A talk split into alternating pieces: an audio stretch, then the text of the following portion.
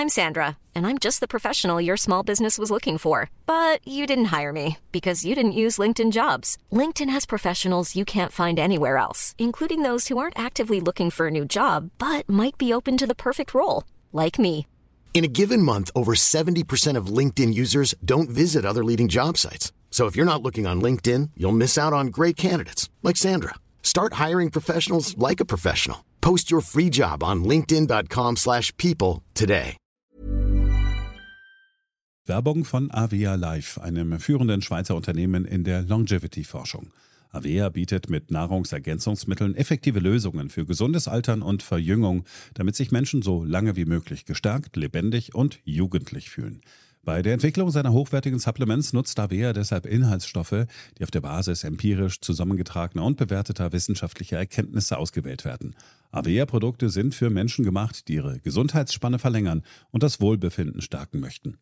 Avea ist mit der Entwicklung des Stabilizers ein Durchbruch in der Blutzuckerregulierung gelungen. Der Stabilizer kombiniert drei kraftvolle natürliche Inhaltsstoffe, die gemeinsam die Aufnahme von Kohlenhydraten aus den Mahlzeiten reduzieren und Blutzuckerschwankungen minimieren. Dadurch können durchschnittlich 40 Prozent der Kohlenhydrate bei der Nahrungsaufnahme blockiert werden. Hohe Blutzuckerwerte und Zuckerabstürze werden so vermieden. Der Stabilizer fördert eine reduzierte Fettspeicherung und unterstützt das Gewichtsmanagement. Er ist also ein guter Wegbegleiter für ein gesünderes Leben. Gerade bei festen kohlenhydratreichen Mahlzeiten wie Geschäftsessen, Geburtstagen oder anderen Feierlichkeiten, bei denen die Ernährung nicht immer optimal ist und zu viel Zucker konsumiert wird, ist der Stabilizer perfekt geeignet. Die einzigartige Formel unterstützt Ihren Körper dabei, einen ausgeglichenen Blutzuckerspiegel aufrechtzuerhalten sorgt für einen verbesserten Energiehaushalt und trägt zu weniger Heißhunger auf Süßes bei. Die Anwendung ist einfach, eine Kapsel 10 Minuten vor einer festen Mahlzeit, maximal zweimal am Tag. Für die sprichwörtliche Qualität und Reinheit birgt, dass Avea alle Produkte in der Schweiz entwickelt und testet. Die Inhaltsstoffe werden aus Rohwaren von qualitätsgeprüften, vertrauenswürdigen Lieferanten gewonnen. Außerdem bietet Avea eine Vielzahl von Produkten an, die auf die individuellen Bedürfnisse der Kunden abgestimmt sind. Dazu gehört auch ein DNA plus BioAge-Test, der den Kunden tiefe Einblicke in ihre genetische Verfassung ermöglicht.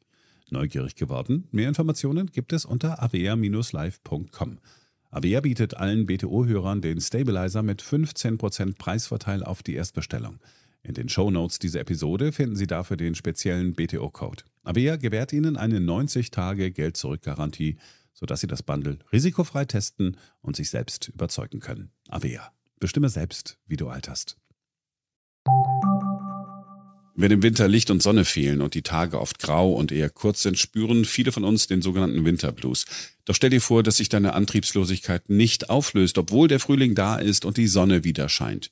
Depressionen sind ein ernsthaftes gesundheitliches Problem und längst kein Tabuthema mehr. Unterschiedliche psychische Erkrankungen wie Burnouts oder Wochenbettdepressionen sind der Hauptgrund dafür, dass Menschen ihren Beruf nicht mehr ausüben können. Eine Berufsunfähigkeit tritt ein. Die Folgen für die Betroffenen können fatal sein. Wovon soll man seinen Lebensunterhalt bestreiten, wenn man nicht mehr arbeiten kann? Die Antwort auf diese Frage kann eine Berufsunfähigkeitsversicherung sein. Clark. Dein digitaler Versicherungsmanager kann dir alles zu einer unverbindlichen Berufsunfähigkeitsversicherung erklären. Hol dir also ein Upgrade für deine Versicherungen und versicher dich ab mit Clark. Es gibt gute Gründe, die für eine Berufsunfähigkeitsversicherung sprechen. Wusstest du zum Beispiel, dass du keinen Anspruch auf staatliche Hilfe hast, wenn du noch keine 36 Monate in die gesetzliche Rentenversicherung eingezahlt hast? Das sind besonders für Selbstständige und Berufsanfänger schlechte Aussichten. Und auch wenn du Anspruch auf eine staatliche Erwerbsminderungsrente hast, wird sie kaum ausreichen, um deinen Lebensstandard zu halten. Eine Berufsunfähigkeitsversicherung verringert deine finanziellen Sorgen beträchtlich und sie wird dir monatlich ausgezahlt wie ein Gehalt. Möglichst schnell in eine Berufsunfähigkeitsversicherung zu investieren hat Vorteile. Umso jünger du bist, wenn du einsteigst, desto geringer sind deine Beiträge. Außerdem bist du statistisch gesehen gesünder und musst keine Zuschläge bezahlen. Du sparst also Geld. Es lohnt sich also, eine Berufsunfähigkeitsversicherung abzuschließen, am besten mit Clark, deinem digitalen Versicherungsmanager.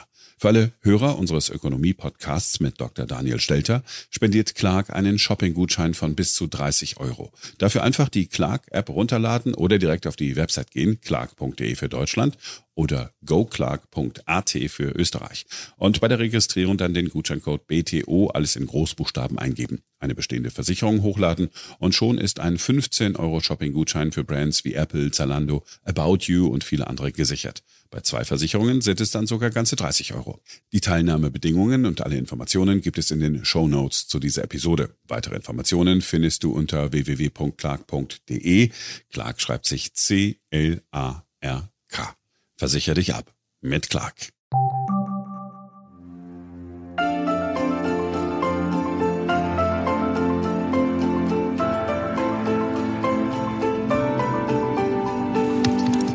BTO Beyond the Obvious 2.0, der Ökonomie-Podcast mit Dr. Daniel Stelter.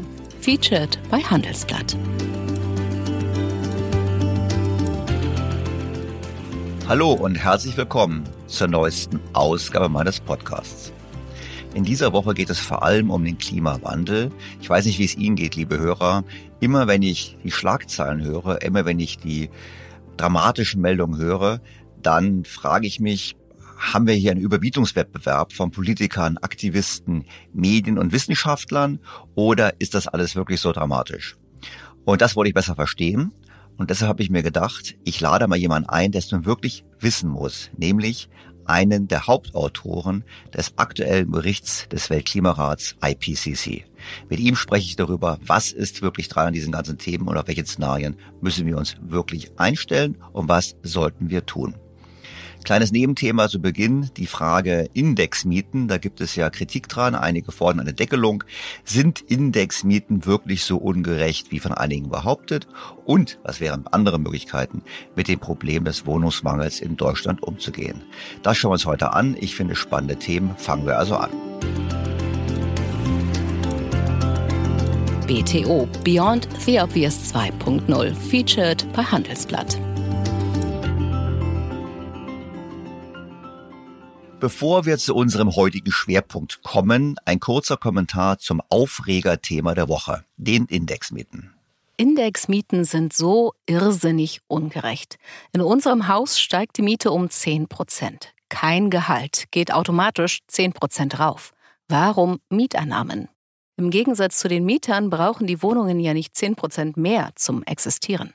Das schrieb eine einflussreiche Publizistin in dieser Woche auf Twitter und erhielt darüber über 8000 Likes, darunter auch von führenden Ökonomen, so Professor Achim Truger, immerhin Mitglied im Sachverständigenrat der Bundesregierung. Doch was soll man davon halten? Nun, abgesehen davon, dass die Kosten für Instandhaltung und Verwaltung im Zuge der Inflation durchaus steigen, wird bei dieser Kritik gerne vergessen, finde ich jedenfalls, dass Indexmieten jahrelang für Mieter ein durchaus gutes Geschäft waren. Dank der tiefen Inflation stieg die Miete deutlich langsamer als angesichts des angespannten Wohnungsmarktes in einigen Regionen zu erwarten gewesen wäre. Hinzu kommt, angesichts der tiefen Inflation haben viele Vermieter auch darauf verzichtet, Mietsteigerungen vorzunehmen und holen die erst jetzt nach. Zugleich bietet die Indexmiete einen Schutz vor sanierungsbedingten Mietsteigerungen, da diese in solchen Verträgen ausgeschlossen sind. Das heißt, wenn das Haus energetisch erneuert wird, wenn Fenster erneuert werden, dann kann eben keine Mieterhöhung vorgenommen werden. Der Inflationsschub, den wir nun hatten, der holt nun das nach, was mit normalen Mietverträgen, also kostenmäßig, ohnehin schon auf die Mieter zugekommen wäre. Hindert das der Politik daran, jetzt irgendwas zu tun? Nein, natürlich nicht. Sofort werden die Rufe laut, in dem ohnehin schon stark reglementierten Mietmarkt weitere Eingriffe vorzunehmen. So forderte Katharina Dröge, Chefin der Grünen Fraktion im Bundestag, umgehend bestehende Indexmietverträge zu deckeln. Da haben wir ihn also, den weiteren Markteingriff. Nach der Mietpreisbremse und dem vorerst gescheiterten Mietendeckel soll so versucht werden, die Miete unter einem bestimmten Niveau zu halten, damit sie erschwinglich bleibt. Ich finde, der Aktionismus der Politik ist nicht nur unnötig, sondern er schadet auch. Und zwar aus mindestens vier Gründen. Grund Nummer eins. Eine solche weitere Intervention des Staates verstärkt meines Erachtens die ohnehin zunehmende Haltung, dass der Staat immer einspringt, sobald in irgendeinem Bereich des Lebens etwas nicht so läuft und eine relevante Wählergruppe davon betroffen ist. Das finde ich, führt zu einer Entmündigung der Bürger. Statt gründlich zu prüfen, auf was man sich vertraglich einlässt, setzt man darauf, dass es der Staat für einen tut. Und ich finde schon, dass diese Haltung eigentlich die Grundfesten unserer Marktwirtschaft erschüttert. Denn mündige Bürger, wirtschaftlich mündige Bürger sind ein Fundament genau dieser wirtschaftlichen Ordnung. Grund Nummer zwei liegt auf der Hand. Solche Eingriffe erhöhen weiter die Unsicherheit für Investoren. Eigentlich sollen doch diese nach dem Willen der Politik dringend neuen Wohnraum schaffen. Wir wissen doch das Ziel der Bundesregierung von 400.000 Wohnungen im Jahr, was weit verfehlt wird. Doch wer soll noch investieren, wenn kalkulierte Renditen jederzeit mit einem Federstrich der Politik hinfällig werden? Abgesehen von den anderen Dingen, die noch kommen, wie Grundsteuer und ähnlichem. Die Wirkung der Diskussion um Mietendeckel und über Enteignungen auf dem Wohnungsmarkt in Berlin kann man sehr gut beobachten. Die Bautätigkeit ist eingebrochen und die Probleme am Wohnungsmarkt in Berlin haben sich dramatisch verstärkt. Grund Nummer drei. Es setzt sich etwas fort, was wir gerade am Wohnungsmarkt seit Jahren beobachten können. Die Politik interveniert in den Markt und das nicht zugunsten der Bedürftigen, sondern zugunsten jener, die schon eine Wohnung haben und zulasten jener, die eine Wohnung suchen. Gut verdienende Mieter mieten deutlich günstiger, als sie ohne Mietpreisbremse mieten könnten und bleiben deshalb in den Wohnungen sitzen. Ältere Menschen bleiben in viel zu großen Wohnungen, weil sich der Umzug nicht rechnet. In der Folge sind das Angebot im Markt deutlich. Grund Nummer vier. Diese Interventionen im Wohnungsmarkt wirken auch negativ auf die Vermögensverteilung in Deutschland. Wir wissen, die Wohneigentumsquote in Deutschland ist so niedrig wie in keinem anderen Land der Eurozone, während zugleich die Vermögensungleichheit ausgesprochen hoch ist. Auch Gründe darüber haben wir lange schon oftmals diskutiert, brauche ich heute nicht zu wiederholen. Auf jeden Fall ist klar, geringe Wohneigentumsquote und Vermögensungleichheit hängen nach allen Studien eng zusammen. Und der wesentliche Grund ist klar. Die Regulierung drückt die Mieten unter das Marktniveau und reduziert so den Anreiz zum Eigentumserwerb. Verschärft wird das Ganze durch die Tatsache, dass der Zugang zum sozialen Wohnungsbau keineswegs auf die einkommensschwächsten Gruppen beschränkt ist. Fazit. Statt populistisch immer mehr einzugreifen und die Probleme damit zu verschärfen, sollte die Politik aufhören, das Bauen zu verhindern und zu verteuern, wie es gerade in Berlin an der Tagesordnung ist. Dort haben Grüne und Linke gerade mehrere Bauprojekte, wo mehrere tausend Wohnungen entstehen sollten, torpediert. Zugleich ist es an der Zeit, dass Deutschland erneut von anderen Ländern lernt. Denn man kann das Thema Vermögensverteilung und Eigentumsquote bei Wohnimmobilien durchaus angehen. So zeigt eine Studie einer Gruppe von Ökonomen um Professor Leo Kaas von der Goethe-Universität Frankfurt, woran es liegt, dass wir eine so geringe Eigentumsquote haben. Doch warum ist die Wohneigentumsquote in Deutschland so gering? Dieser Frage sind wir in einer Studie nachgegangen, in der wir die Rolle der Wohnungspolitik in Deutschland untersuchen. Dazu betrachten wir drei Politiken, die Mieter im Vergleich zu Wohneigentümern begünstigen. Erstens macht eine recht hohe Grunderwerbsteuer den Erwerb sowie den Weiterverkauf eines Eigenheims unattraktiv. Zweitens lassen sich Kosten von Immobiliendarlehen für selbstgenutztes Wohneigentum nicht von der Steuer absetzen. Drittens ist der soziale Wohnungsbau so gestaltet, dass der Zugang rationiert wird und bei weitem nicht auf die einkommensschwächsten Gruppen beschränkt bleibt. Wir haben also eine Politik, die das Mieten systematisch bevorzugt und Eigentumserwerb hemmt. Das hat meines Erachtens sehr viel damit zu tun, dass die Politik das Bild des abhängigen Bürgers pflegt, dem man auf diesem Wege mehr Gutes tun kann, beziehungsweise man kann so tun, als würde man etwas Gutes für ihn tun. Zur Beurteilung der quantitativen Politikwirkungen haben wir ein Gleichgewichtsmodell des Wohnungsmarktes in Deutschland entwickelt und vergleichen die Werte mit den USA, also einem Land mit einer deutlich höheren Wohneigentumsquote, sehr geringen Transaktionssteuern, steuerlicher Abzugsfähigkeit von Hypotheken, Zinsen und ohne nennenswerten sozialen Wohnungsbau. Jede der drei Politikänderungen hat eine deutliche positive Wirkung auf die Wohneigentumsquote. In Kombination würden alle drei Anpassungen die Wohneigentumsquote von derzeit 45 Prozent auf 58 Prozent erhöhen und damit die Lücke zu den USA um etwa zwei Drittel schließen. Damit ist auch der entscheidende Faktor zur Bekämpfung der ungleichen Vermögensverteilung gefunden. Die Förderung des privaten Immobilieneigentums. Doch das nutzt doch nur den Reichen und nicht allen, höre ich schon die Einwände. Doch genau dem ist nicht so. Die Abzugsfähigkeit der Hypotheken, Zinsen als auch die Abschaffung des sozialen Wohnungsbaus erhöht langfristig die Wohlfahrt sämtlicher Haushalte, selbst derjenigen mit niedrigen Einkommen.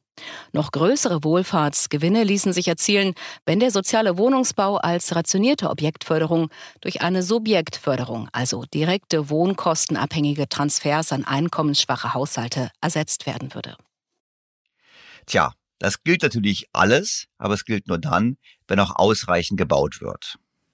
Wird Bauen verhindert, wie in Berlin zu beobachten, wird Bauen durch Auflagen konstant verteuert, dann kann das nur dazu führen, dass Wohnungen fehlen und das geht immer, egal wie der Markt reguliert wird, immer zu Lasten der unteren Einkommensgruppen.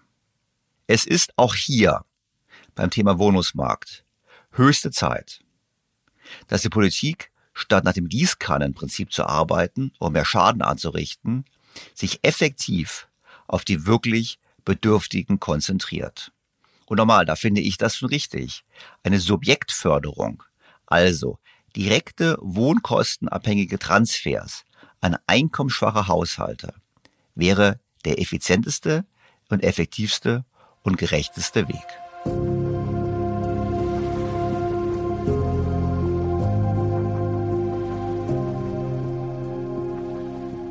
Damit kommen wir zum heutigen Thema, dem Klimawandel. Der Grund, mich erneut mit dem Thema auseinanderzusetzen, war eine Flut an wahrlich apokalyptischen Nachrichten. So hielt Johann Rockström, Direktor des Potsdam Instituts für Klimafolgenforschung, einen Vortrag beim World Economic Forum in Davos.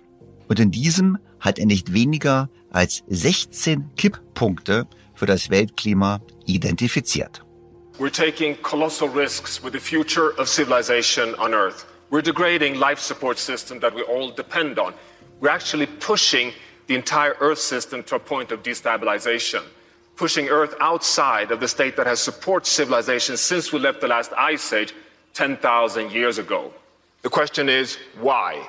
These are the 16 tipping elements, the large biophysical systems that we have scientific evidence that it regulates the state of the entire climate system on Earth. Nine of these 16 are showing signs of instability.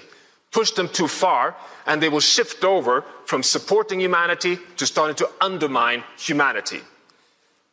Four of these are showing scientific evidence of now being at risk already at 1.5 degrees Celsius. We're approaching this point very rapidly. Two of them, the Greenland ice sheet and the West Antarctic ice sheet, together represent 10 meters sea level rise. This shows scientifically that 1.5 degrees Celsius is a physical limit. It is not a political target. Dear friends, scientifically, this is not a climate crisis. We are now facing something deeper mass extinction, air pollution, undermining ecosystem functions, really putting humanity's future at risk. This is a planetary crisis. Tja, eine planetare Krise. Doch nicht nur Rockström ist sehr pessimistisch. Parallel dazu erklärte Volker Quaschning, Professor für regenerative Energiesysteme an der Hochschule für Technik und Wirtschaft in Berlin, in einem ZDF Heute Show Video, was er immerhin Millionen von Menschen erreicht, dass der Meeresspiegel um 60 bis 70 Meter ansteigen wird, wenn die Temperaturen um vier bis fünf Grad steigen. Herr Professor Quaschning, hat es überhaupt noch Sinn, dass wir miteinander reden oder kommt eh die Klimakatastrophe? Naja, die kommt, aber wir können uns überlegen, wie stark sie kommt. Wenn wir jetzt nicht Tempo geben, naja, dann legen wir 4, 5 Grad oben drauf. Das sind 60, 70 Meter Meeresspiegelanstieg, ist das, was wir am Ende rauskriegen können. Deswegen sollten wir uns doch ein bisschen Mühe geben, da ein bisschen Tempo zu machen bei Klimaschutz und der Energiewende. Also es macht keinen Sinn, was wir reden.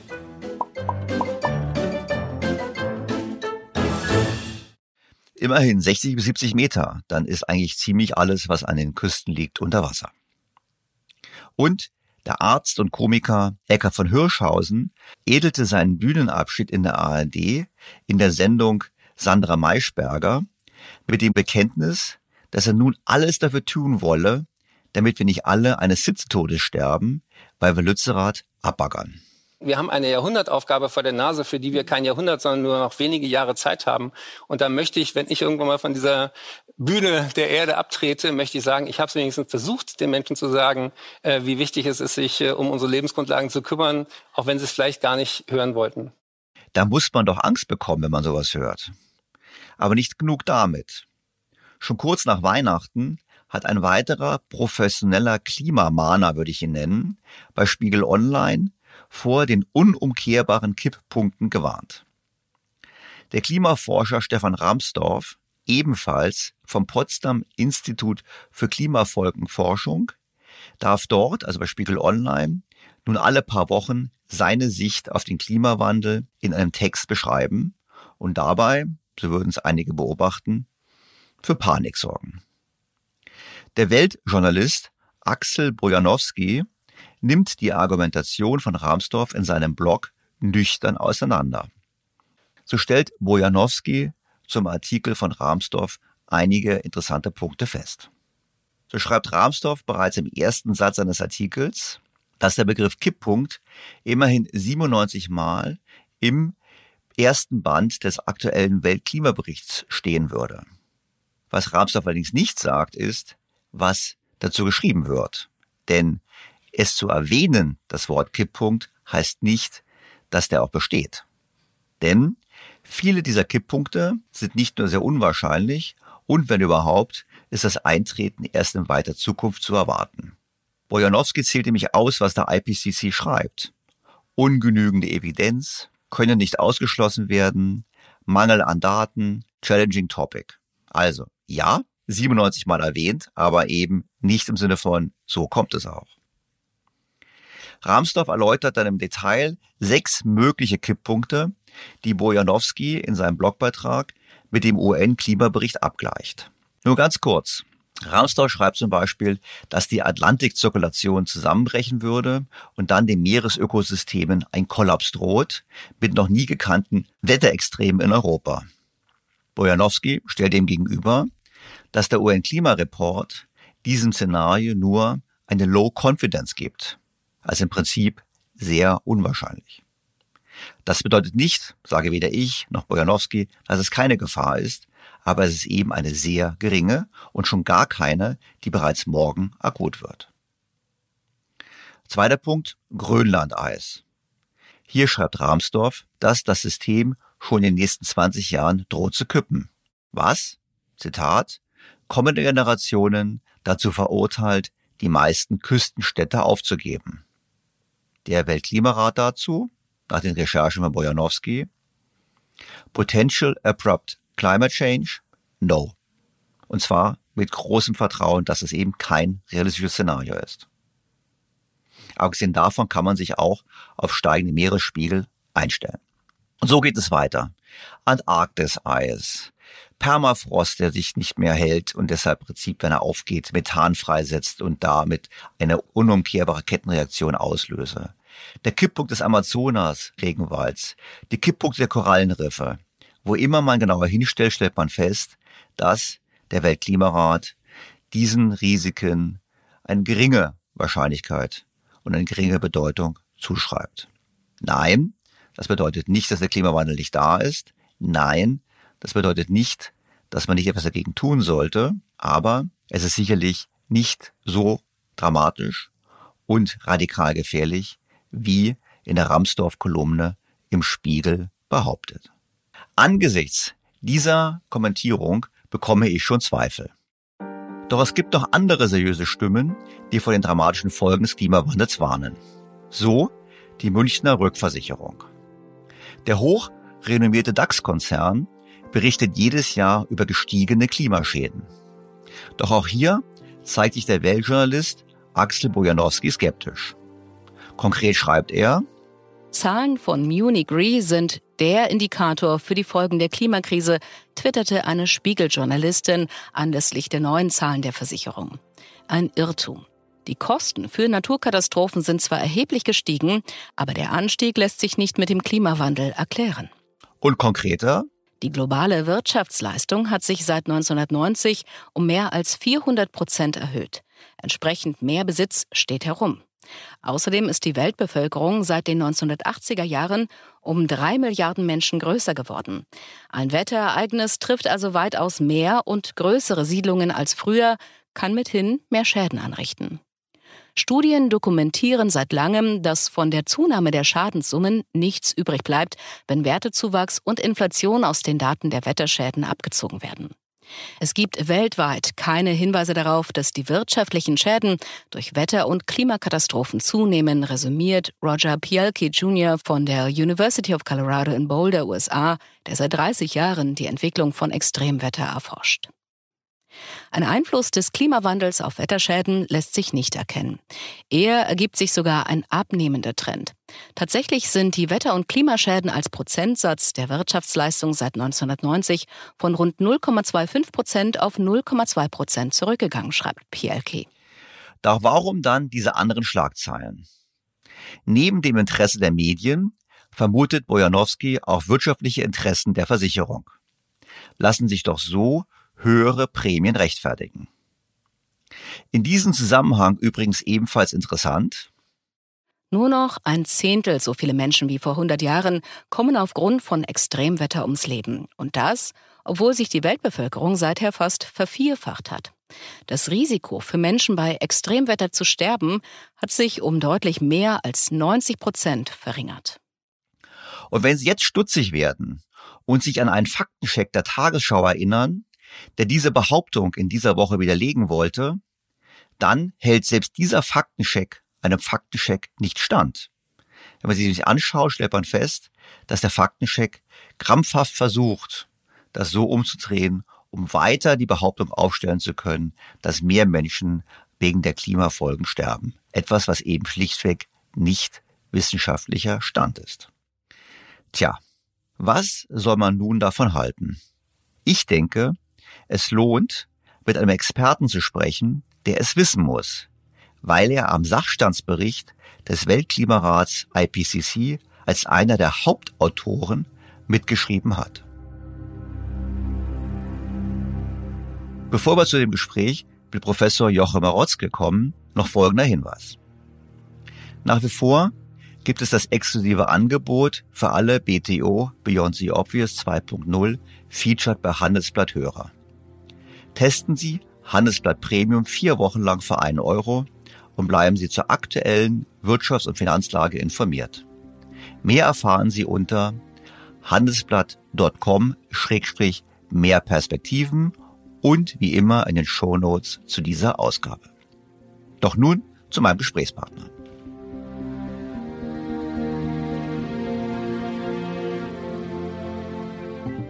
Professor Jochem Marotzke ist Direktor des Hamburger Max-Planck-Instituts für Meteorologie. Bei dem im Jahr 2015 erschienenen fünften Sachstandsbericht des IPCC war er einer der beiden koordinierenden Leitautoren des Kapitels über die Evaluierung von Klimamodellen. Im sechsten Sachstandsbericht des IPCC war er einer der beiden koordinierenden Leitautoren des Kapitels Future Global Climate Scenario-Based Projections and Near-Term Information. Künftiges globales Klima, szenariobasierte Projektion und kurzfristige Information. Kurz gefasst, er weiß, wie die Modelle arbeiten, kennt die IPCC in- und auswendig und ist deshalb die beste Quelle zu dem Thema. Sehr geehrter Herr Professor Marotzke, ich freue mich ausgesprochen, Sie in meinem Podcast begrüßen zu dürfen. Ja, schönen guten Tag, Herr Stelter. Herr Professor Marotzke, Sie sind ja einer der führenden Autoren, der Leitautoren des Sachstandsberichts des IPCC, also des Weltklimarates. und sind zuständig für das Kapitel Future Global Climate Scenario-Based Projections and Near-Term Information. Also ich glaube, Sie sind wahrscheinlich derjenige, der am besten mir sagen kann oder meinen Hörern auch sagen kann, was denn nun wirklich mit Blick auf den Klimawandel auf uns zukommt. Vielleicht können Sie mir einfach am Anfang mal uns mal ganz kurz erklären, wie eigentlich Ihre Arbeit ausschaut. Die Arbeit fürs IPCC, und ich denke, darum geht es ja hier. Was, was wir im IPCC machen, ist, wir bewerten das heutige Wissen über das Klima. IPCC macht keine eigene Forschung. Äh, IPCC lässt auch keine Klimamodelle laufen.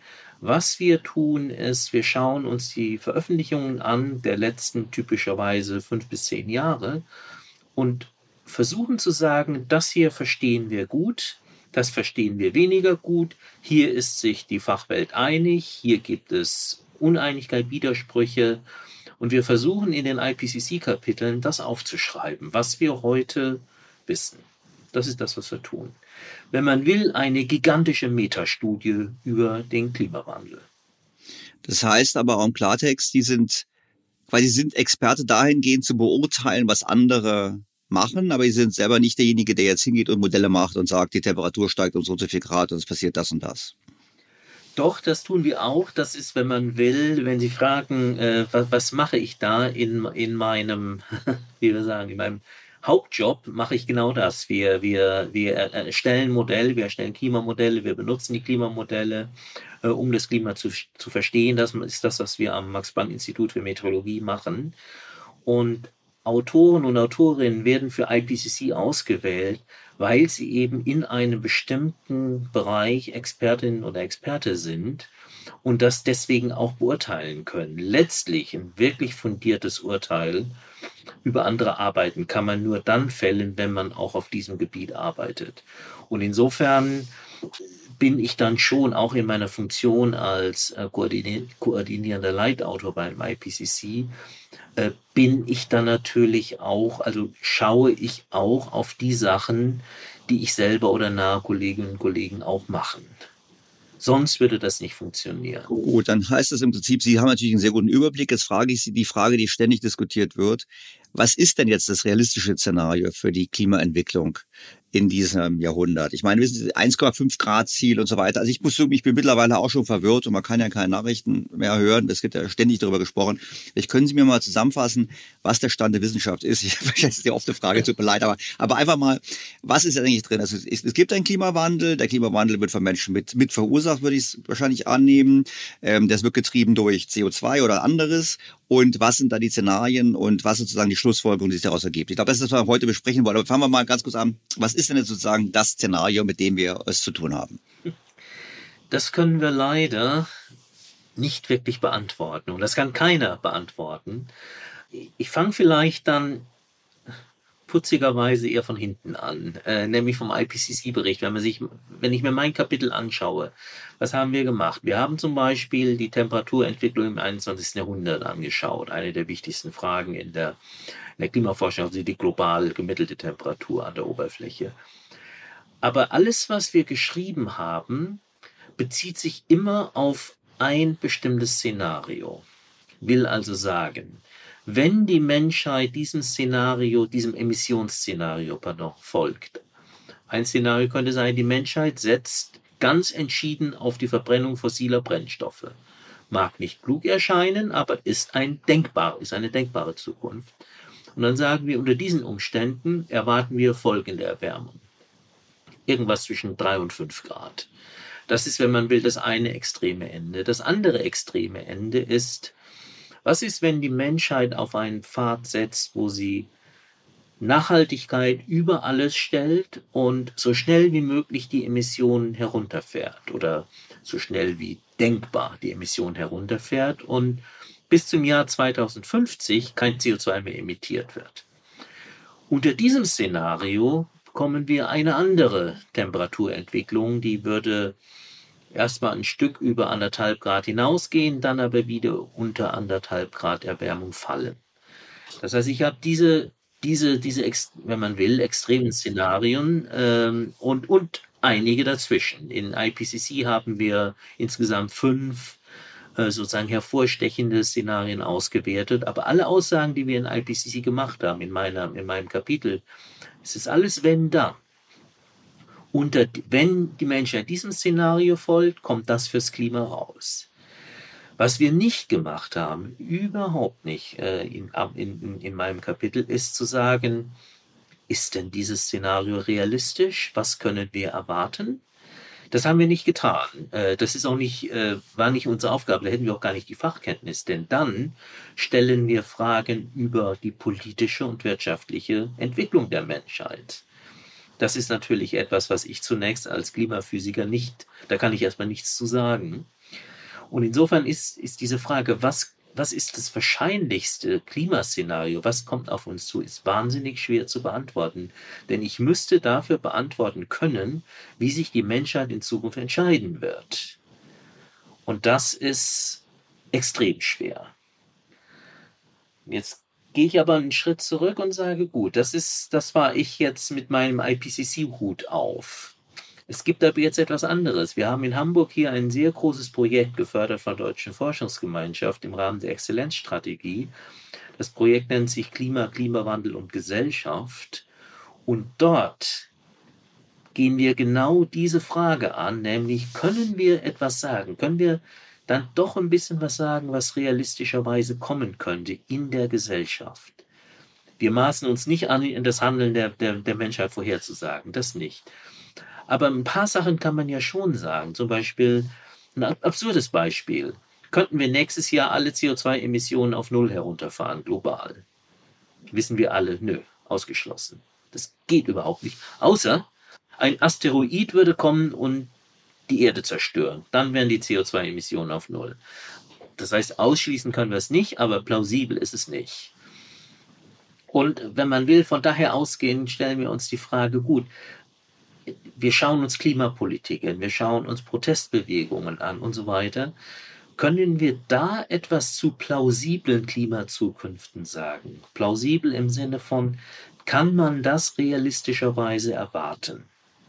Das tun wir in diesem Exzellenzcluster und wir bringen morgen unseren nächsten Bericht heraus ist noch unter Embargo, aber das ist ja für dieses Gespräch hier irrelevant, weil. Also morgen ist jetzt in der Vergangenheit, wenn dieser Podcast gehört wird, genau. Genau, also am 1. Februar äh, ist er dann erschienen. Und äh, dort bekräftigen wir die Aussage, dass dieses Szenario ist die Welt 2050 bei netto Null CO2-Emissionen. Dieses Szenario ist nicht plausibel. Es gibt einiges an Bewegung hin zur Dekarbonisierung der Gesellschaften oder der Gesellschaft, aber nicht schnell genug.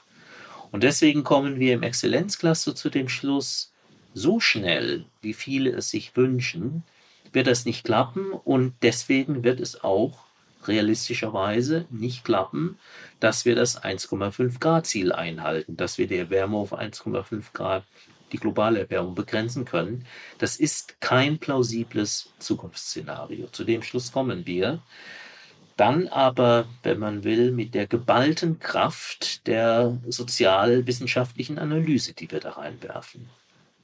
Vielleicht darf ich mal eine Zwischenfrage stellen. Ich habe mal gelesen, dass diese 1,5 Grad als Ziel nicht unbedingt ein Ziel sind, welches aus der Wissenschaft kam, sondern was eher politisch festgelegt wurde. Wenn es eine Verschwörungstheorie war, ist jetzt die Gelegenheit, das aufzuklären. Nein, ihre, was Sie gelesen haben, ist absolut richtig. Äh, das anderthalb Grad Ziel, das kam aus dem Pariser Abkommen. Und das hat mich wie viele andere überrascht. Und vorher sprachen wir immer nur von, dem, von der 2-Grad-Grenze, dem 2-Grad-Ziel, also 2-Grad-Ziel. Um das nochmal ganz klar zu machen, wir streben nicht 2 Grad Erwärmung an, sondern wir streben an, die Erwärmung auf unter 2 Grad zu begrenzen. Das gibt es schon seit einigen Jahrzehnten als so eine Marke, die auch einen gewissen Sinn ergibt. Und dann kam aus Paris, aus den Verhandlungen, für mich komplett überraschend, kamen diese 1,5 Grad. Und zwar war das eine Koalition aus kleinen Inselstaaten, die Angst vor Meeresspiegelanstieg haben, völlig zu Recht. Und die sagten, oh, 2 Grad könnte zu viel sein. Äh, wir könnten trotzdem untergehen, auch wenn die Wärme auf 2 Grad begrenzt wird. Und die EU ist äh, mitgegangen oder das mitgetragen und auf einmal tauchte dann eben im Text des Pariser Abkommens, tauchten diese anderthalb Grad Ziel auf, nämlich das, was der Text sagt, äh, die Vertragsstaaten verpflichten sich dazu, die globale Erwärmung auf deutlich unter zwei Grad zu begrenzen und Anstrengungen zu unternehmen, die Erwärmung auf anderthalb Grad zu halten. Diese anderthalb Grad, die tauchten dann auf einmal auf und nach meiner Einschätzung haben sich diese anderthalb Grad auf einmal, die haben sich danach so ein bisschen verselbstständigt. Das Pariser Abkommen hat IPCC gebeten, einen Sonderbericht zu anderthalb Grad zu machen. IPCC ist dem nachgekommen. Und dann ist auf einmal standen diese eineinhalb Grad Erwärmung, die standen so als das, auf einmal als das große zentrale Ziel da.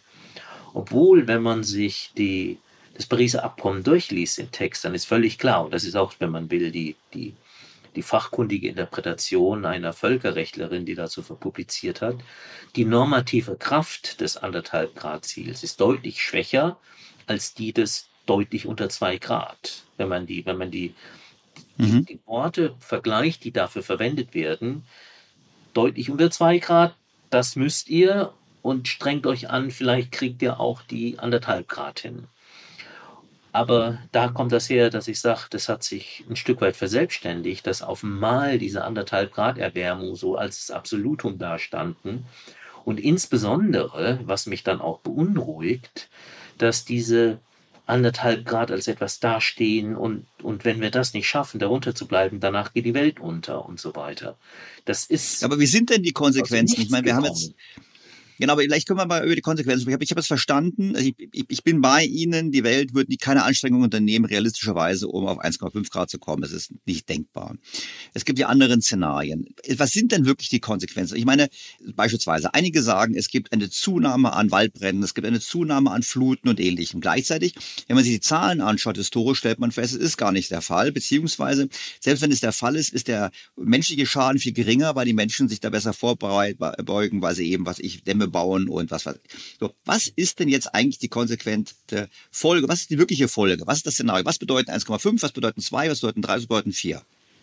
Was wir im IPCC-Bericht jetzt auch geschrieben haben, äh, insbesondere im Kapitel über Extremereignisse, äh, dort sind sehr stark die, die, die Änderungen in Extremereignissen äh, betrachtet worden für bestimmte Erwärmungsniveaus. Genau für diese Frage anderthalb Grad, zwei Grad, drei Grad. Äh, das haben wir uns angeschaut nach dem Motto, egal wann es passiert, aber wenn es passiert, wie würde die Welt aussehen?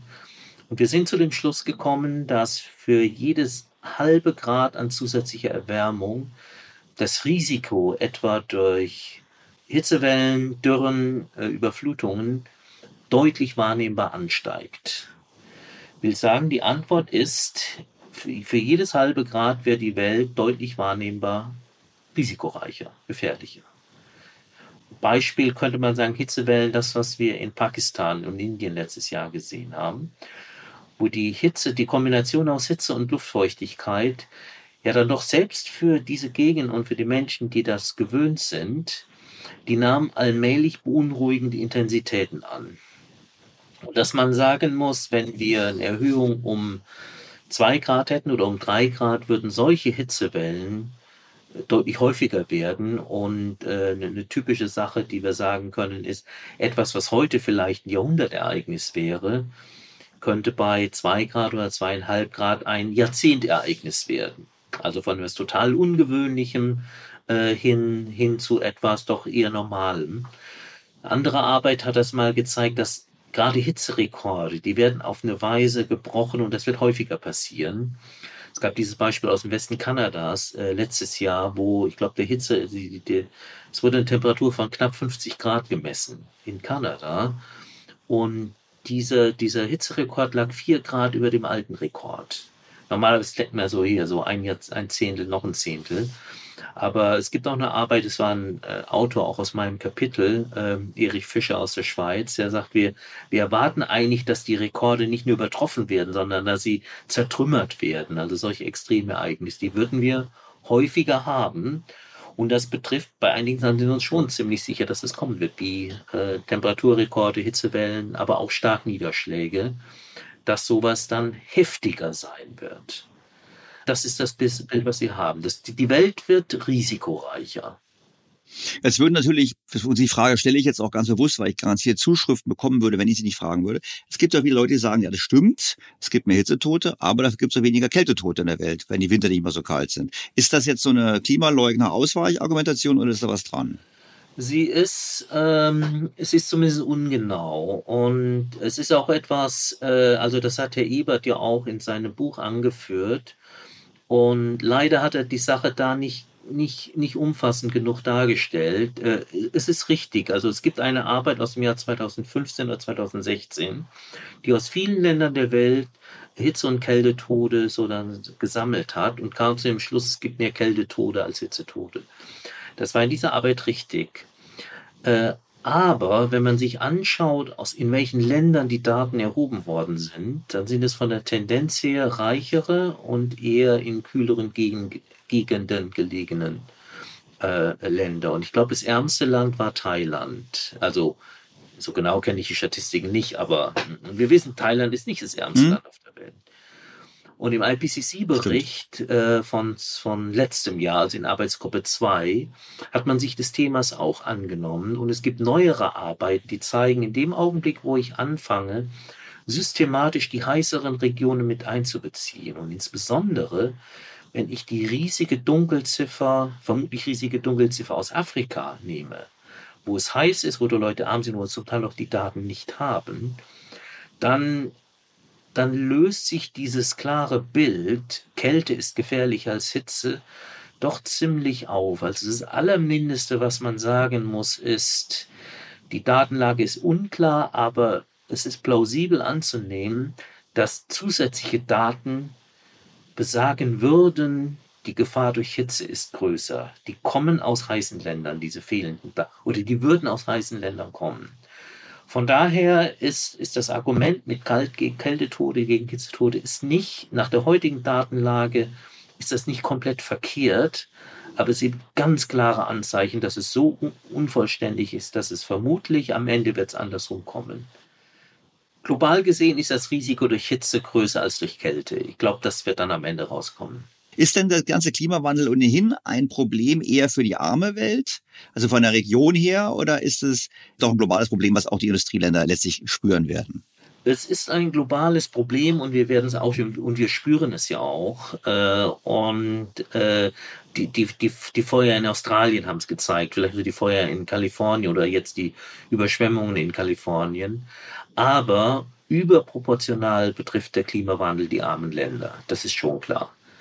Also die, und aus, aus mehreren Gründen, die, die armen Länder liegen tendenziell dann in, in den Gegenden, also wo es ohnehin schon heiß ist, aber auch Armut und, und Klimawandelfolgen hängen so untrennbar miteinander, äh, sind so äh, untrennbar miteinander verbunden. Äh, es ist wirklich die Frage, hat man die Mittel, sich gegen Klimawandel zu schützen, gegen die äh, dann doch zunehmend extreme Ereignisse zu schützen. Und, und insofern Armut ist, ne, kommt sofort ins Spiel.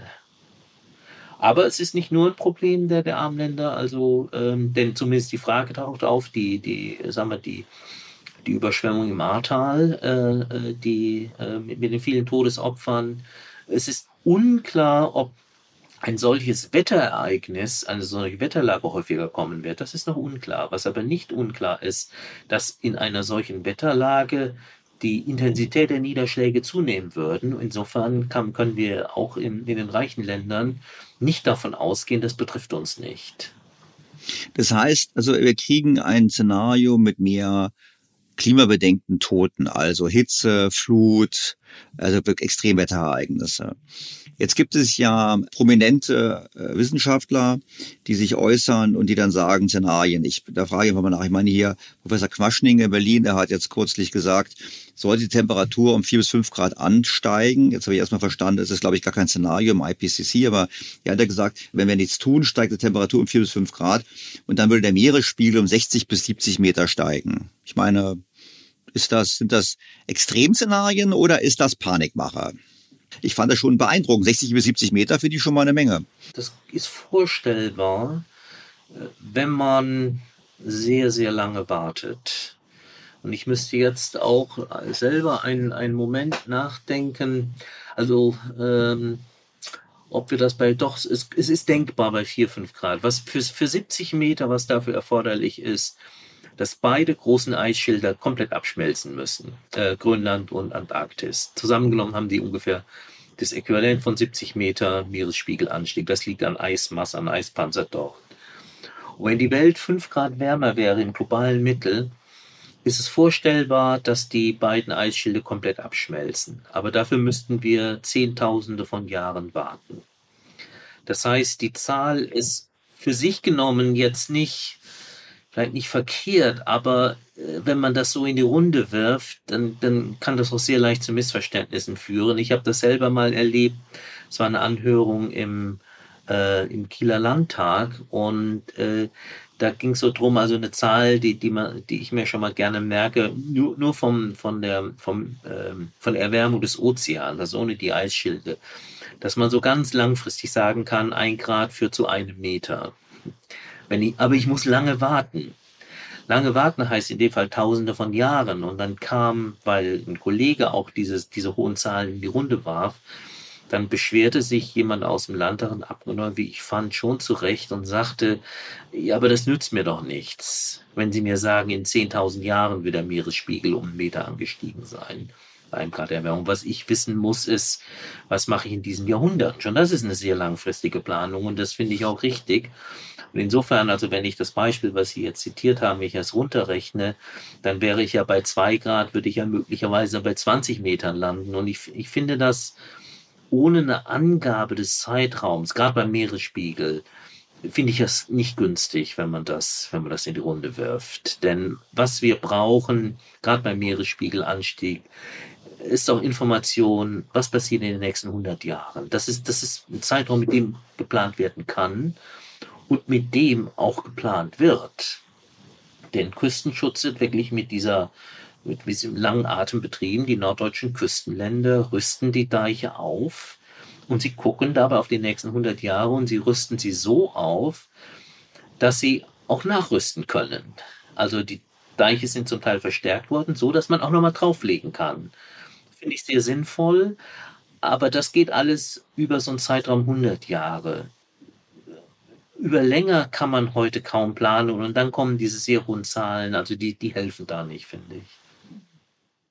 Da will ich noch mal eine Frage dazu stellen. Er hat ja gesagt, vier bis fünf Grad. Ich meine, ist vier bis fünf Grad Temperaturanstieg überhaupt ein Szenario, was im IPCC überhaupt drin ist? Ist es überhaupt denkbar? Oder, ich meine, selbst wenn wir jetzt komplettes Extremszenario machen wir verfeuern weiter fossile, wie es nur geht und machen gar nichts, sind dann vier bis fünf Grad überhaupt realistisch oder? Die sind denkbar. In diesem sehr hohen Szenario, was ich eingangs skizziert habe, wenn die Welt komplett auf fossile Brennstoffe setzt, und ich glaube, das ist sowas, wir vervierfachen die Menge an Kohle, die wir, die wir jedes Jahr verfeuern, weltweit dann kämen wir auf einen Temperaturanstieg im Sinne des Pariser Abkommens von, von, von ungefähr 5 Grad. Äh, das, das könnte sein. Also mit, mit einer Ja gut, aber das ist ja ist jetzt nicht wahnsinnig realistisch. Ich meine, wenn ich mir jetzt anschaue, den Global Energie Report von, von BP oder vom, von, von IEA, niemand spricht davon. Die sprechen davon, dass nachhaltig eine hohe Nachfrage nach fossilen Brennstoffen geben wird, aber von einer Vervierfachung ist da in keinem Szenario die Rede. Also Richtig.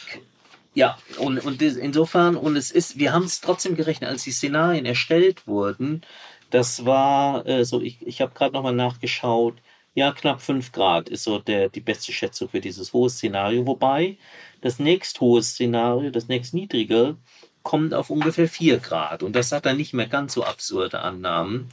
Äh, also, oder absurd, unrealistische Annahmen, soll man sagen. Als das Szenario erstellt wurde, das war, ist schon fast zehn Jahre her, da war das noch nicht so ganz abzusehen. Und da waren auch, war auch die Frage, ob die Kohle eine Renaissance durchläuft und vielleicht dann doch wieder mehr benutzt wird.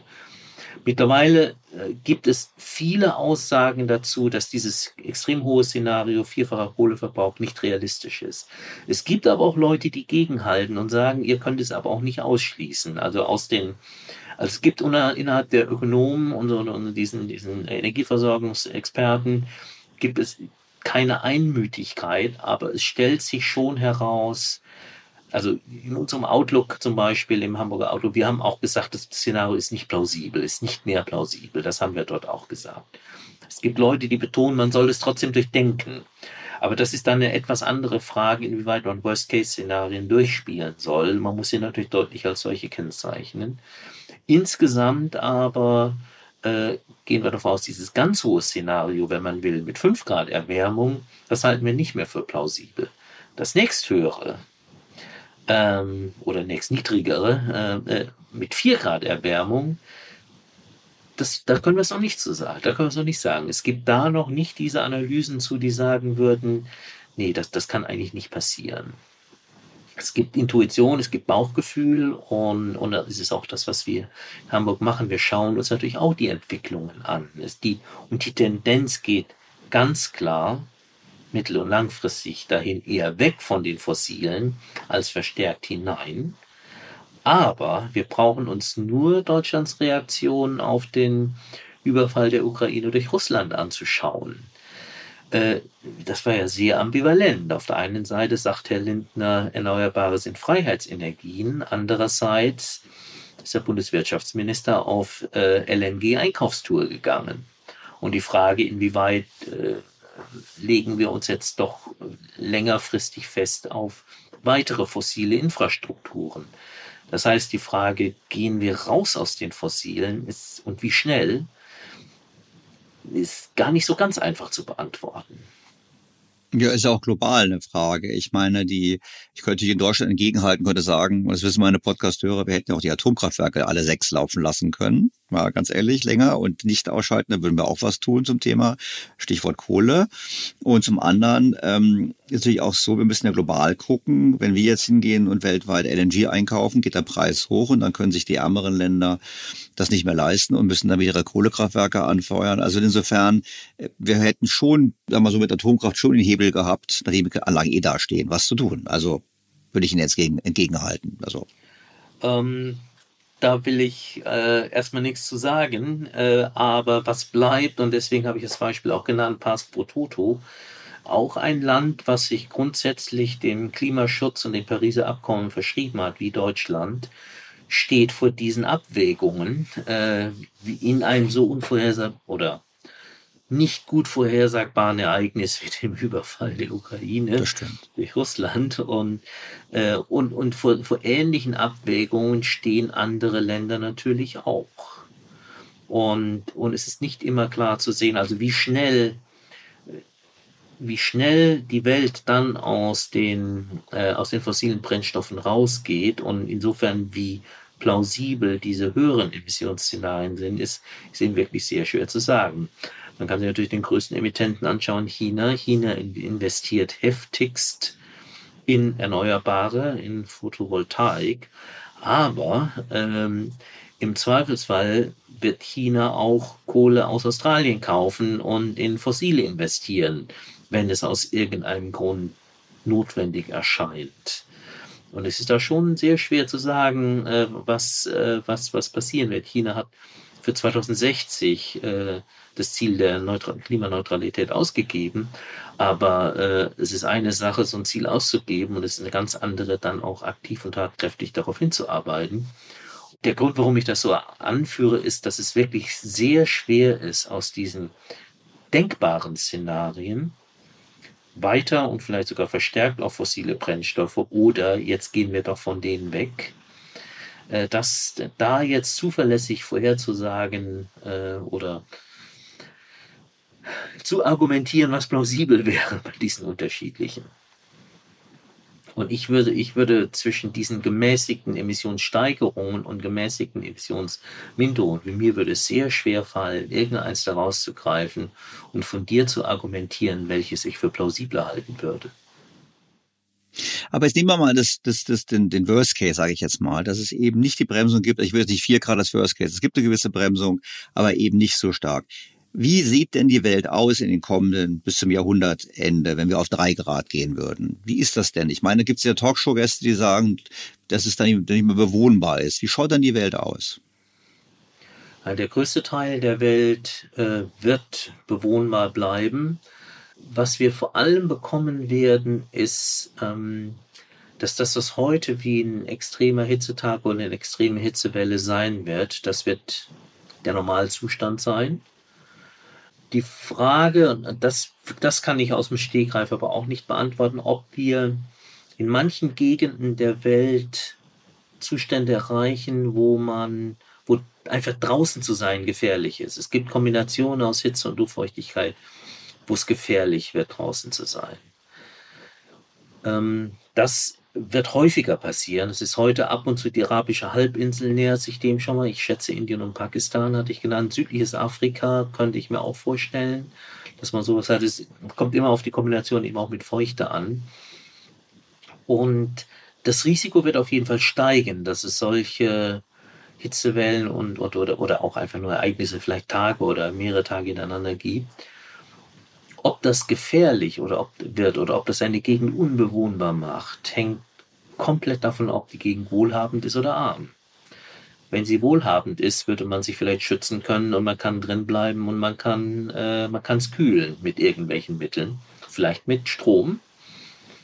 Ähm, wenn man arm ist, ähm, kann man das nicht und es könnte durchaus gefährlich werden.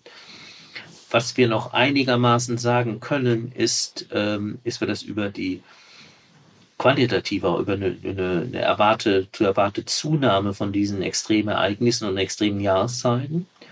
Das können wir sagen, inwieweit sich die Welt oder die Bevölkerung in diesen Gegenden darauf eingestellt haben wird. Das kann natürlich heute keiner vorhersagen. Das hängt wirklich von der von der wirtschaftlichen, sozialen, politischen Entwicklung, gerade in den heute verwundbaren Gegenden ab.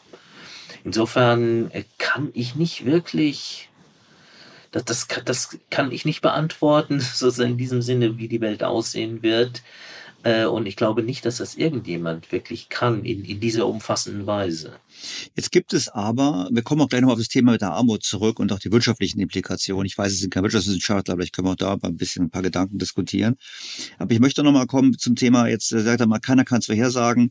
Also ich habe ähm, über zwischen Weihnachten und Neujahr war ein großer Artikel von dem äh, Professor Stefan Ramsdorf, ich nehme an, das ist ein Professor vom Potsdam Institut für Klimafolgenforschung im Spiegel, wo er geschrieben hat, das sind jetzt die großen Klimakipppunkte und die erreichen wir jetzt und also die Welt geht unter meinen Worten jetzt. Und dann habe ich, hat sein Kollege Professor Röckström hat es am, am Weltwirtschaftsforum in Davos einen Vortrag gehalten, hat da auch irgendwie Karten aufgezeigt mit Klimakipppunkten nach dem Motto, die Meeresströme verändern sich und er hat geendet mit, es ist also keine Klimakrise, sondern es ist eine planetary crisis und es droht Mass Extinction, also Massensterben und eine Planeten. Was ist an diesen Kipppunkten dran?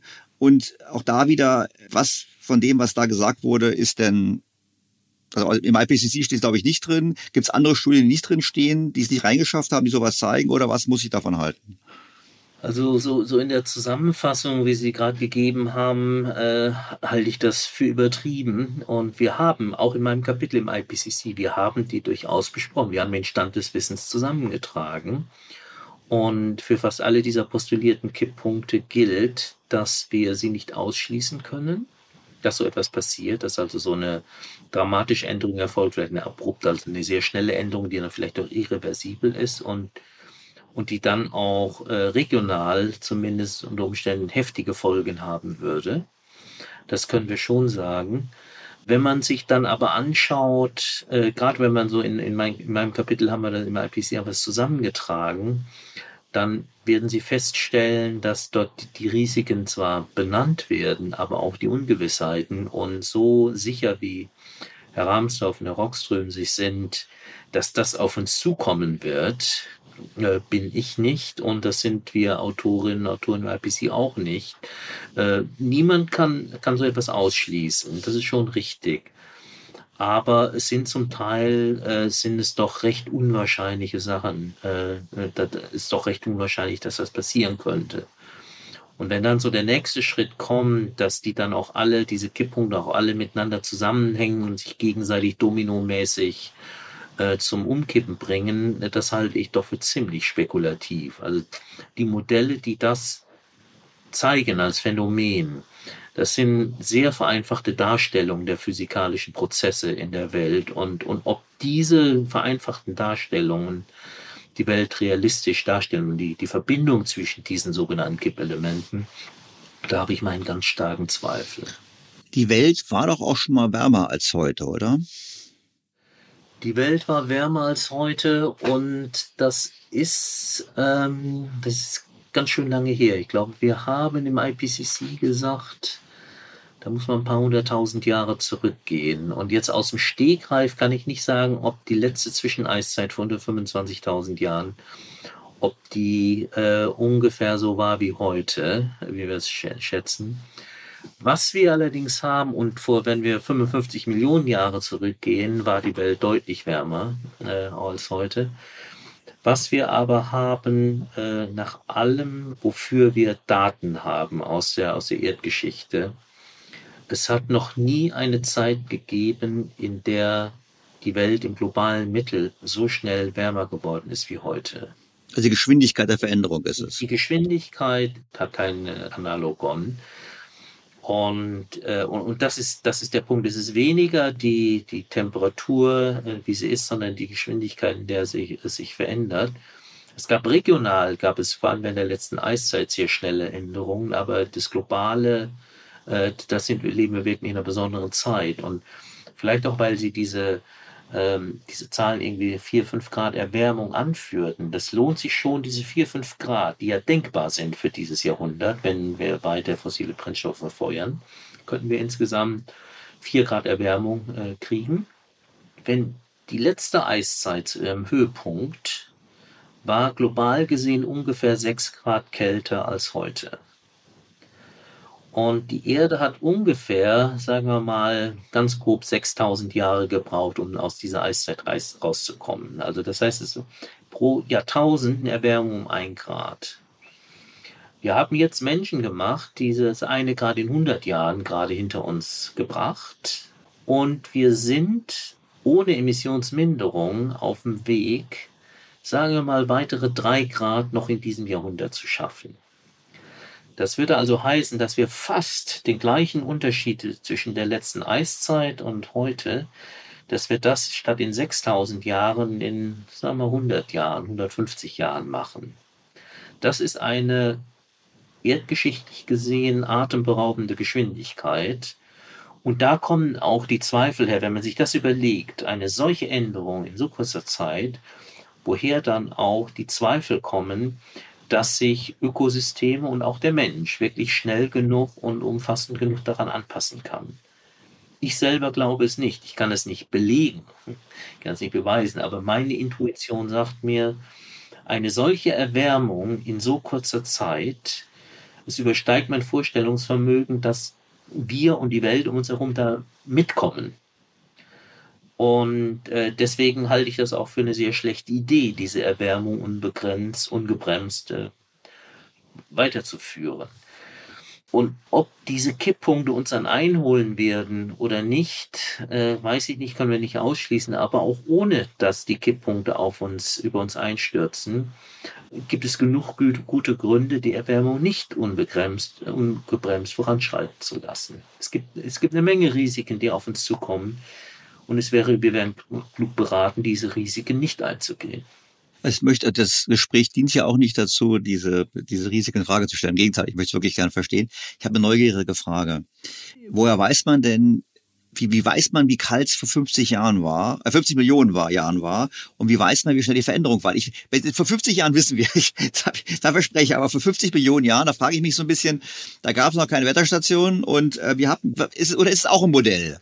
Wir haben die direkte Auflösung, also wir, wir, das könnten wir aus der Zeit früher nicht sagen. Wir haben bis zurück in die, in die letzte Eiszeit, haben wir teilweise sehr gut, sehr gut aufgelöste Daten, da können wir sagen. Wenn wir uns so sicher sind, dass es diese, in dieser Geschwindigkeit die globale Erwärmung nicht haben, dann ist das eine Kombination aus dem, was wir aus geologischen Daten ablesen können aber eben auch Plausibilitätsannahmen über das, was, äh, was wir über natürliche Prozesse haben. Wir können, wir haben natürlich, wenn wir 55 Millionen Jahre zurückgehen, dann ist die zeitliche Auflösung, die wir haben, ist vielleicht eine Million Jahre oder so. Also wir, wir können also das nicht auf die gleiche Weise, dem können wir nicht folgen, das ist völlig klar. Aber wenn wir, wenn wir näher in die, äh, in die Jetztzeit gehen, dann können wir es zum Teil, die diese Auflösung zum Teil gut genug, dass wir sagen können, die Erwärmung war bei weitem nicht so schnell. Und ist denn diese Korrelation zwischen dem CO2-Gehalt in der Luft und der Erwärmung der Welt so so ein eindeutig, weil ich, ich, es gibt ja diese Diskussion zum Thema CO2-Budget. Jetzt um den letzten Potsdamer zu nehmen, Herr Schellenhuber, der jetzt ja prominent gesagt hat, wir haben eigentlich nur noch ein CO2-Budget von drei Tonnen pro Kopf. Ähm, ähm, und das, nur das müssen wir verwenden. Ansonsten gibt's eben die schlimmsten Szenarien. Ich meine, kann man das so sagen und ist es auch richtig, dann zu sagen, wir haben noch dieses CO2-Budget oder was ist die Schlussfolgerung? Es sind natürlich jetzt zwei Sachen. Das eine, was Sie anfangs ansprachen, die, ähm, der Zusammenhang zwischen CO2-Erhöhung und Temperatur, der ist völlig klar. Und, äh, und da, da kommt auch die Geschwindigkeit wieder ins Spiel.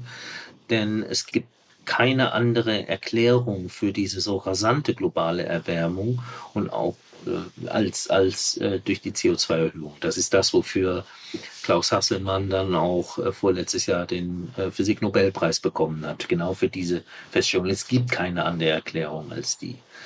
Der Teil ist klar. Und dann gibt es etwas mit dem Budget. Äh, es, es, kommt, es kommt eine es kommt ein Beispiel dafür, dass uns die, die Natur einmal in die Hände spielt und uns das Leben leicht macht. Und für das CO2 ist es so, dass die, die Menge an Erwärmung, die stattfindet, ist unabhängig davon, wann ich das CO2 emittiert habe, sondern es kommt nur darauf an, wie viel ich emittiert habe. Will sagen, es kommt nur darauf an, wie viel ich, da kommt das Budget her, wie viel ich ausgegeben habe. Ob ich das in diesem Jahrzehnt oder im übernächsten Jahrzehnt emittiere, ist egal. Die Gesamtmenge macht es. Und deswegen habe ich wirklich ein, für je, kann man für jedes Temperaturziel, was man formulieren kann, ein globales CO2-Budget aufstellen. Also fürs, um, um die Erwärmung auf anderthalb Grad äh, zu, zu begrenzen. Wir sind heute bei 1,1. Äh, dann, ich habe also noch 0,4 Grad. Und um 0,4 Grad äh, nicht, nicht zu überschreiten, habe ich vielleicht ein Budget von, müsste die Zahl nachgucken, ich glaube, es ungefähr 400 Gigatonnen Kohlendioxid. Das entspricht dem, dem heutigen Weltemission von ein bisschen mehr als zehn Jahren. Das kann ich sagen. Das ist, wenn man, und, und, und, und das ist, das ist so eine fast wundersame Kompensation verschiedener Effekte, die dazu führt, dass es nicht darauf ankommt, wann ich emittiere, sondern nur wie viele. Für die Temperaturänderung. So, und dann kann ich jetzt natürlich sagen, was ist die Weltbevölkerung? Und dann könnte ich sowas pro Kopf ausrechnen. Dann, äh, dann lande ich vielleicht bei diesen drei, ich weiß nicht, bei wie viel Tonnen ich landen würde. Es gibt 10 Milliarden Menschen. Ich habe, das habe ich gesagt, ach nee, man will es ja pro Kopf haben. Aber dann, dann kann mir jetzt, jetzt kann ich beliebige Zahlenspiele machen. Wie verteile ich dieses Budget? Das Budget gibt es, aber wie verteile ich sie? Und dann ist es keine wissenschaftliche Frage mehr, wenn ich anfange zu verteilen. Dann kommt nämlich Gerechtigkeit ins Spiel gebe ich jeder Person auf der Welt gleich viel, was noch auszugeben wäre. Welches Ziel will ich überhaupt festlegen? An welchem, welches Ziel will ich erreichen? Deutlich unter zwei Grad, ist zwei Grad dann gerade noch eben verträglich damit, bestehe ich auf anderthalb Grad? Also die Frage hat keine wissenschaftliche Antwort mehr. Und dann, selbst wenn ich mich festlegen könnte oder wollte, wie verteile ich das? Kriegt jeder Mensch gleich viel auf der Welt?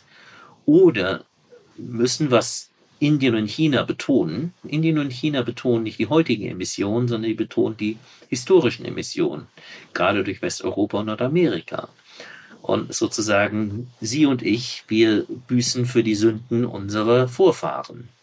Was ist gerecht in diesem Sinn? Will sagen, natürlich kann man Antworten geben für ein Budget, auch vielleicht für ein persönliches Budget, aber man muss sich darüber im Klaren sein, das sind keine wissenschaftlich fundierten Antworten mehr. Die gibt es nur fürs globale Budget. Und auch nur dann im, nur im Wenn-Dann-Sinn. Für jede Temperaturgrenze gibt es mit gewissen Fehlermargen ein, ein globales äh, Emissionsbudget. Und alles andere, alles, was daraus folgt, das Herunterbrechen auf Regionen, Staaten, Personen, ist dann eine ist Verhandlungssache. Das muss politisch entschieden werden. Das bedeutet nicht, dass man da nicht hinkommen kann. Man darf sich nur nicht der Illusion hingeben, dass die Wissenschaft einem dabei die Antwort liefern könnte.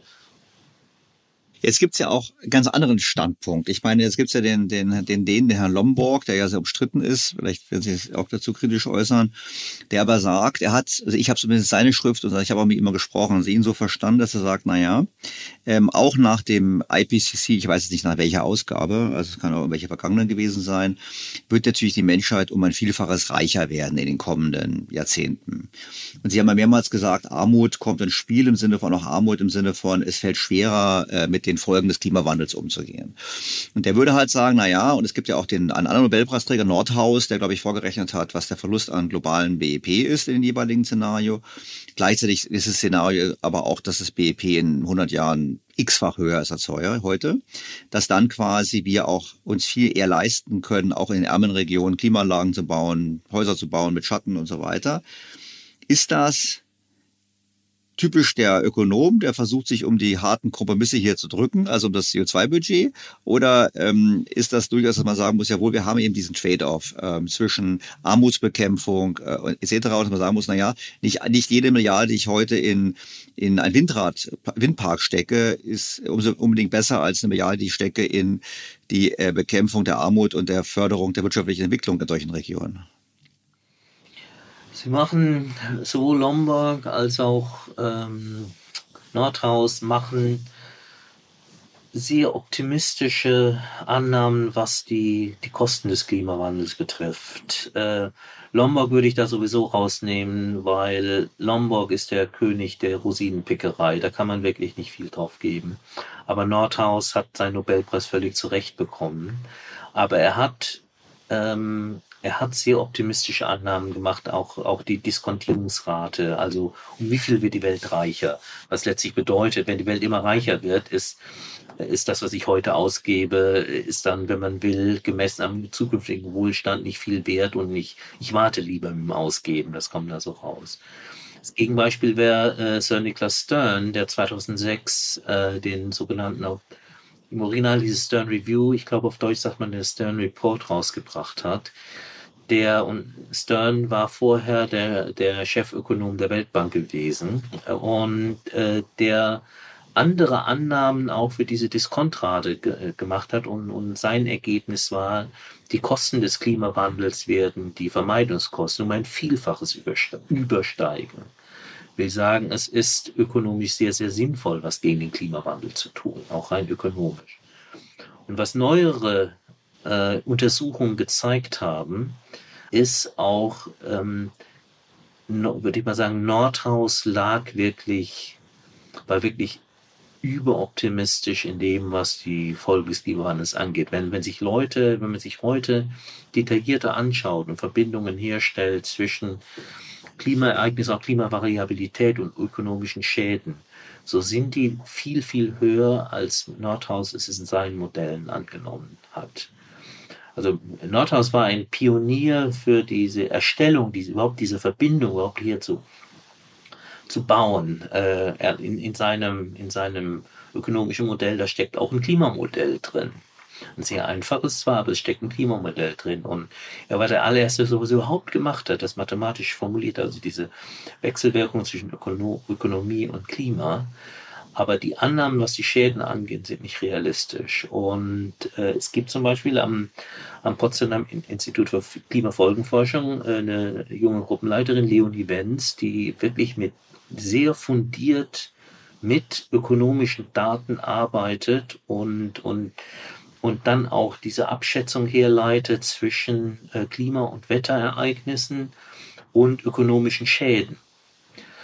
Und ähm, wenn man sich diese Werte anschaut und, und dann kommt man zu viel, viel weniger optimistischen Aussagen als Nordhaus sie gekommen hat, also wenn man das dann extrapoliert in die Zukunft.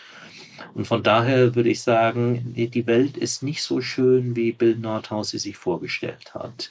Der Klimawandel wird auch rein ökonomisch gesehen doch heftigere Folgen haben, als es aus seinen Berechnungen herauskommt. Wenn wir jetzt äh, diese schlechte Nachricht jetzt mal nehmen, dann haben wir ja in, in Deutschland so ein bisschen so zwei Lager. Also wir vergessen jetzt mal den Klimawandel leugnen, die gehen wir mal außen vor, aber es gibt die Leute, die sagen, jawohl, es gibt einen menschengemachten Klimawandel, dann gibt es das eine Lager, was sagt, Die Antwort ist Verzicht. Also diese CO2-Budget-Logik, Lastenfahrrad statt Auto, nur noch im selben Kiez bleiben, nicht mehr verreisen etc., kein Fleisch essen. Sie kennen die Themen. Und dann gibt es das andere Lager, was sagt, wir brauchen Innovation, also neue Energieformen, was ich, Kernfusion.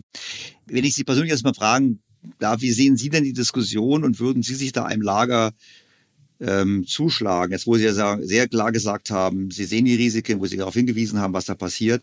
Was glauben Sie, dass dann die Antwort sein muss? Oder die Kombination, vielleicht würden Sie, würden Sie es gewichten, also da wäre ich dann schon neugierig. Ich bin sehr sicher, dass wir durch Verzicht nicht die politischen Mehrheiten bekommen werden, die notwendig wären, um was zu ändern. Von daher kann, kann Appell an Verzicht nicht die Lösung sein. Und der Grund, warum ich das sage, ist, der ist empirisch. Ähm, auch wenn ich, wenn man will, gelernter Klimaphysiker bin, so führe ich doch seit vielen Jahren mit einem Kollegen aus der Evolutionsbiologie ökonomische Experimente durch. Wir lassen unsere Versuchspersonen im Labor um Geld spielen, und zwar um echtes Geld. Und da untersuchen wir genau diese Frage, wie viel Altruismus zeigen unsere Personen und wir, die Rahmung unserer Experimente hat immer mit gefährlichem Klimawandel zu tun. Und es geht immer darum, dass sie als Kollektiv, als eine Gruppe, typischerweise von sechs Teilnehmenden, dass sie ein bestimmtes Klimaziel erreichen müssen, was in dem Fall bedeutet, sie müssen genug Geld für den Klimaschutz spenden. Und die Ergebnisse sind fast immer sehr, sehr ernüchternd. Und diese Experimente, und das heißt, es gibt ein gewisses Maß an Altruismus, aber nicht ausreichend, um den gefährlichen Klimawandel zu vermeiden. Dann kann man sagen, unsere Experimente sind hochgradig stilisiert und idealisiert und sie beschreiben nicht die wirkliche Welt. Aber wir klopfen ja schon ab, äh, wie viel Altruismus ist da. Und ich habe aus den Experimenten den Schluss ge gezogen, dass mit Altruismus allein der Wandel oder der, der, der, die, die gesellschaftliche Transformation nicht zu erreichen ist. Was wir brauchen, ist, um sozusagen das Gemeinschaftsgut Klima zu erhalten, brauchen wir auch kurzfristige Anreize, so dass man nicht sozusagen im, im, in der christlichen Lehre wäre es das Jenseits gewesen und wir brauchen auch ein Diesseitsversprechen und zwar brauchen wir das wir ziemlich bald im Diesseits. Und das ist der Grund, weshalb ich nicht glaube, dass es über Verzicht funktioniert. Man wird die Mehrheiten nicht schaffen. Und äh, insofern gibt es gar keine andere Wahl, als über Innovation, jetzt nicht nur technische, vielleicht auch gesellschaftliche Innovation, äh, die dann aber auch mit, äh, mit einer Verbesserung der Lebensqualität einhergehen muss. Und ich sehe überhaupt keine Alternative dazu, denn sozusagen man muss es nicht man muss es den Menschen, das klingt fast äh, patriarchalisch oder paternalistisch, sondern wir müssen es uns hinreichend leicht machen, etwas zu tun, dass wir das Klima nicht weiter gefährden. Nur sehr wenigen fällt Verzicht leicht. Und, und das, was wir tun müssen, muss dann eben auch leicht fallen. Anders sehe ich die Möglichkeit, sehe ich das nicht. Sind Sie denn persönlich jetzt, ich weiß nicht, ob Sie Kinder haben, aber sind Sie optimistisch auf die Zukunft oder sagen Sie, machen Sie eher die Motto, oh Mann, das geht schief? Ich bin mein Leben lang Optimist gewesen und ich habe drei erwachsene Söhne. Äh, sie haben mich nie gefragt danach, aber wenn mich jemand fragen würde von Ihnen, sollte ich wenige, wegen des Klimawandels darauf verzichten, Kinder zu haben, dann wäre meine Antwort auf gar keinen Fall. Äh, es mag andere Gründe geben, warum man keine Kinder haben möchte. Und da würde ich denen nicht reinreden. Aber, äh, aber der Klimawandel ist für mich äh, kein Grund, auf Kinder zu verzichten, wenn man gerne Kinder haben möchte. Und auch kein Grund zum Zukunftspessimismus, wenn ich Sie richtig verstehe. Oh, auch kein Grund zum Zukunftspessimismus. Die Welt wird riskanter werden, sie wird risikoreicher werden, ja, aber äh, Sie hatten es ja vorhin gesagt, selbst die die Szenarien mit sehr hohen Emissionen, sie gehen alle von wachsendem Wohlstand global aus. Was das bedeutet, muss man sich fragen. Wachsende Ungleichheit ist immer eine Gefahr, denke ich, sowohl innerhalb einer Gesellschaft und eines Landes als auch global. Ist eine, eine, eine Quelle von potenzieller Instabilität. Aber ähm, es ist da bin ich optimistisch. Wir, wir steuern nicht in, in eine komplett dystopische Welt äh, hinein und Vielleicht wird es risikoreicher. Äh, ich kann mir gut vorstellen, dass vieles weniger komfortabel sein wird als die Welt, in der ich den größten Teil meines Lebens verbracht habe. Vielleicht werden wir mal sagen, wir, waren, wir haben Glück gehabt. Also meine Eltern haben den, den Krieg erlebt und, und es kann sein, dass einiges der Stabilität nicht mehr so da sein wird, äh, wie das, was wir erfahren durften äh, für meine Kinder oder vielleicht für deren Kinder. Aber ich glaube nicht, dass wir auf eine Dystopie zusteuern. Das dann auch nicht. Ich finde das ein super Schlusswort. Keine Dystopie. Herr Professor Marotzke, vielen herzlichen Dank. Also ich habe auf jeden Fall eine ganze Menge gelernt. Ich bin hoffe und zuversichtlich ist meinen Hörern auch so was. Vielen herzlichen Dank für Ihre Zeit und herzliche Grüße nach Hamburg. Ja, danke Ihnen für Ihr Interesse und ich freue mich drauf, das Ergebnis zu hören. das werden Sie.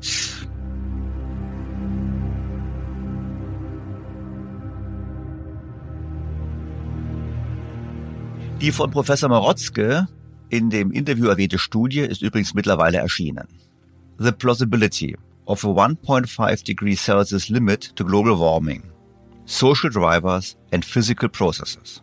Die Studie beleuchtet die Wahrscheinlichkeit, dass es der Welt gelingt, das 1,5 Grad Ziel zu erreichen oder wenigstens unter 2 Grad zu bleiben. Die Kernaussage der Studie lautet folgendermaßen. Keiner der zehn sozialen Treiber unterstützt eine tiefe Dekarbonisierung bis 2050. Sieben soziale Triebkräfte, das heißt Klimagovernance der Vereinten Nationen, transnationale Initiativen, klimabezogene Regulierung, Klimaproteste und soziale Bewegungen, Klimaklagen, Ausstieg aus fossilen Brennstoffen und Wissensproduktion unterstützen eine Dekarbonisierung, aber keine tiefe Dekarbonisierung bis 2050. Zwei soziale Treiber, das heißt Reaktionen der Unternehmen und Konsummuster, unterminieren weiterhin die Wege zur Dekarbonisierung, ganz zu schweigen von der tiefen Dekarbonisierung. Ein Treiber, das heißt die Medien, bleibt insofern ambivalent, als seine Dynamik volatil ist und die Dekarbonisierung sowohl unterstützt als auch untergräbt. Bei dem Thema Ausstieg aus fossilen Brennstoffen wurde in dieser Woche übrigens bekannt, dass BP sich entschieden hat, länger und mehr Öl zu fördern, weil der Bedarf so hoch sei. Treue Hörer wissen, dass die geringen Investitionen in den letzten Jahren der wichtigste Grund für den Preisanstieg sind. Und diese geringen Investitionen waren bereits die Folge der Klimapolitik. Wenn nun also BP länger und mehr Öl fördern möchte, ist das gut mit Blick auf die Preisentwicklung und widerspiegelt eben die Tatsache, dass es wenig Sinn macht, die Förderung von fossilen Energien einzustellen, bevor die Alternativen entsprechend aufgebaut sind. Doch kommen wir zurück zur Studie. Die Autoren kommen zu diesem Schluss. Das Erreichen des Temperaturziels von 1,5 Grad im Pariser Abkommen ist nicht plausibel. Aber die Begrenzung des globalen Temperaturanstiegs auf deutlich unter 2 Grad kann plausibel werden, wenn Ambitionen, Umsetzung und Wissenslücken geschlossen werden. Was ist angesichts dieser Szenarien zu tun? Nun, in Deutschland gibt es eine starke Strömung, die die Rettung des Weltklimas darin sieht, dass wir unseren Konsum drastisch senken und damit auch das Bruttoinlandsprodukt pro Kopf. Prominenteste Vertreterin dieser Überzeugung ist die Taz-Journalistin Ulrike Herrmann. Diese hat einen Bestseller geschrieben mit dem Titel das Ende des Kapitalismus, warum Wachstum und Klimaschutz nicht vereinbar sind und wie wir in Zukunft leben werden. Es ist schon interessant, weil ein Buch, was offen propagiert, dass wir alle ärmer werden, sich in Deutschland so einer großen Beliebtheit erfreut. Die Kernthese von Hermann ist folgende. Die zur Bekämpfung der Klimakrise notwendige ökologische Kreislaufwirtschaft ist nur durch ein Schrumpfen der Wirtschaft erreichbar. Und sie hat auch ein Vorbild gefunden, nämlich die Kriegswirtschaft in Großbritannien während des Zweiten Weltkriegs.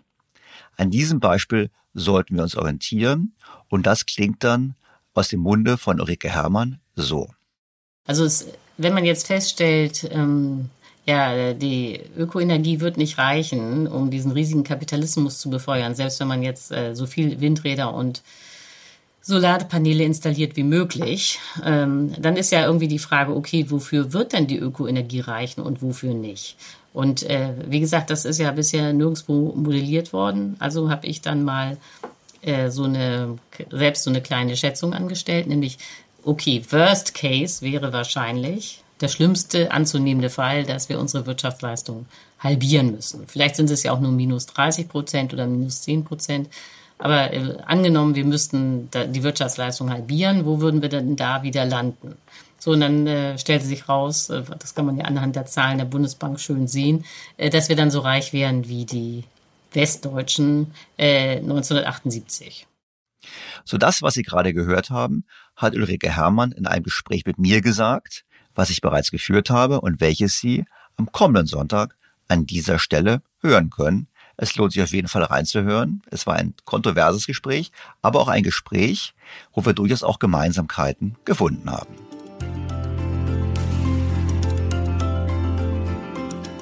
Bleibt mir an dieser Stelle Ihnen ganz herzlich erneut fürs Zuhören zu danken. Ich freue mich auf Ihr Feedback, Ihre Fragen, Ihre Kritik und Ihre Anregungen und auf ein Wiederhören am kommenden Sonntag. Ihr Daniel Stelter.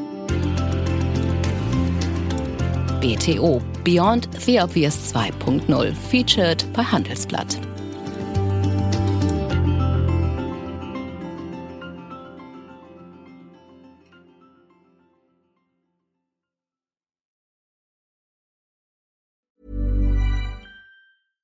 Was ist noch besser als ein guter Plan?